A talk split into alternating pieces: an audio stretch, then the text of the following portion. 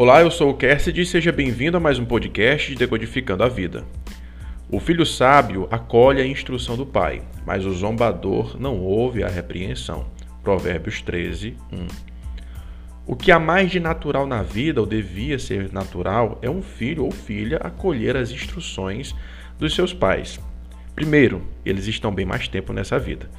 Porém, também compreendo que existem pais insensatos e que o melhor que deveriam fazer era ficarem calados.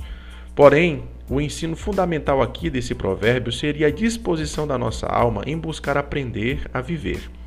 Ser um eterno aprendiz, acolher as repreensões das outras pessoas.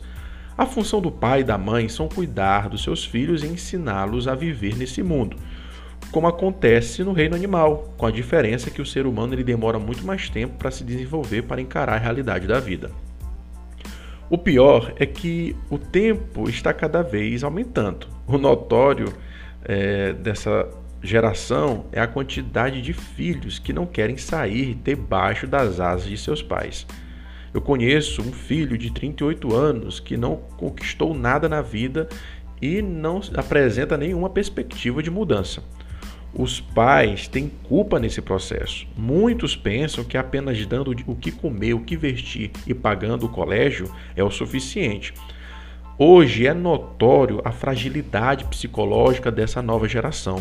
Não suportam uma repreensão dura e muito menos pensam que seus pais sabem de alguma coisa por terem o Google à sua disposição.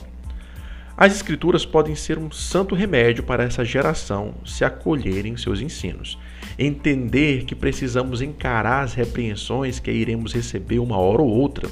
A vida, ela não é uma mãe mole. Existe uma expressão que a gente usava muito mais. A vida vai ensinar. Ou seja, se um jovem não aprendeu, por exemplo, a ter responsabilidade na vida, nós diríamos assim: bem, a vida vai ensiná-lo.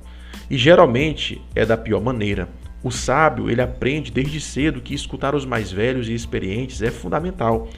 Escute tudo e faça o filtro.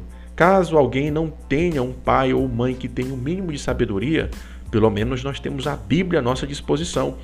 Os princípios que ela ensina foram testados e aprovados por milênios. Busque se fundamentar em nas Escrituras, nos princípios sólidos da sabedoria divina, para suportar as pressões da melhor maneira possível, pois a vida é dura. Por isso precisamos aprender a aprender dos mais, dos mais experimentados. O código aqui é o seguinte: pondere todas as repreensões e conselhos com atenção. Não se deixe levar pelo orgulho de pensar ser maior do que as outras pessoas. Encare as repreensões como uma forma que a vida está te ensinando algo, independente de quem fala. Tiago ele exorta os, seus leitores a serem prontos para ouvir e tardio para falar. Use mais os seus ouvidos e os seus olhos para aprender. A boca deve ser usada apenas para aquilo que servir de crescimento e não destruição. Tenha o hábito de meditar nos eventos da vida, dos conselhos dos mais velhos, considere as histórias contadas, esteja pronto para aprender tudo que a vida está disposta a te ensinar. A sabedoria é o único caminho que devíamos percorrer. Esse foi o nosso Decodificando de hoje. Agradeço a atenção e até a próxima, se Deus quiser.